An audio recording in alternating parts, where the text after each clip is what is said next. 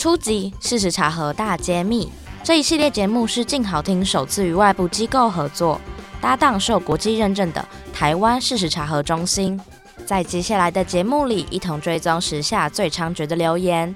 先来欢迎代表台湾事实查核中心的查核记者小查。大家好，我是台湾事实查核中心的查核员小查。那其实台湾事实查核中心，很多人会想说，它是不是什么调查局，还是政府机构？但其实呢，我们是在二零一八年所成立，由一群传播学者成立的民间机构，让我们是第三方独立的查核组织。所以呢，有些民众呢，可以跟我们来申诉你在网络上看到的不实讯息，或是你觉得好像有点问题的新闻报道，那我们就会进行查核。没错。在这个人手一机的时代，假消息跟错误的资讯开始猖獗起来，宛如一场大型资讯战。核温水可治病，俄罗斯放出老虎、狮子，杜绝大家出门，这些不胜枚举的谣言。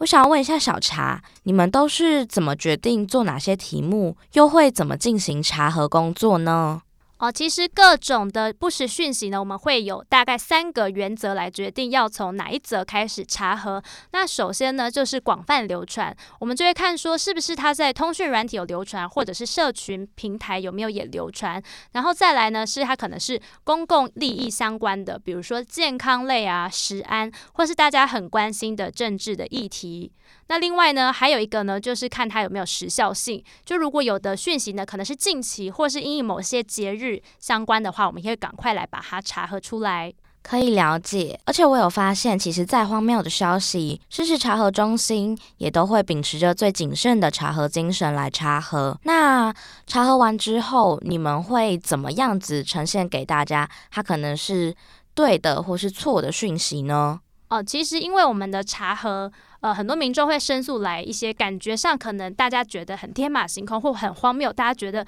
诶，怎么会有人去相信这样的讯息？比如说呢，可能像是 K 他命可以治新冠肺炎，或者是说，呃，某一些感觉可能是梗图或搞笑的东西，那查核出来呢，大家就会说，诶，这有必要查核吗？一看就知道是笑话。然后或者有的比较凶的人，他会说，诶，你们为什么要来破坏笑话？很凶。也太凶了吧！哎，我有点好奇耶，小查，就是查核，就是你们有几个查核员，然后平均你们查核一个谣言大概都要多久的时间呢？呃，其实每个讯息不太一样，那因为有的可能要等相关的回应，或是可能要问到当事人，所以如果是短的话，有时候可能进行一些图片比对或资料比对，大概在半天之内就可以查完，但有的可能真的要两三个星期。嗯，那查核完之后，你们会做什么分类吗？就是在回报查核报告给大家的时候，我们有大概四个分类，就是有正确跟错误，还有部分错误跟事实厘清。那其实大家比较容易理解的就是正确跟错误。那部分错误的话呢，大家其实如果从字面上来看的话，它就是有部分的正确跟部分的错误，所以我们也会特别呢把它正确的地方写出来，然后再把它错误的地方比较明确的指出。嗯嗯嗯，那事实厘清的部分又是什么？呃，事实厘清的话呢，其实就是它可能是一个大家都还在讨论的议题，或者说这个讯息本身没有错误，但它可能少了某些前提或某些背景，所以我们特别的把它整个写出来。像是呢，最近可能在流传，比如说某些成分的感冒药不能吃，那我们最后呢查核出来是因为呃，法国的福利部长还有特别。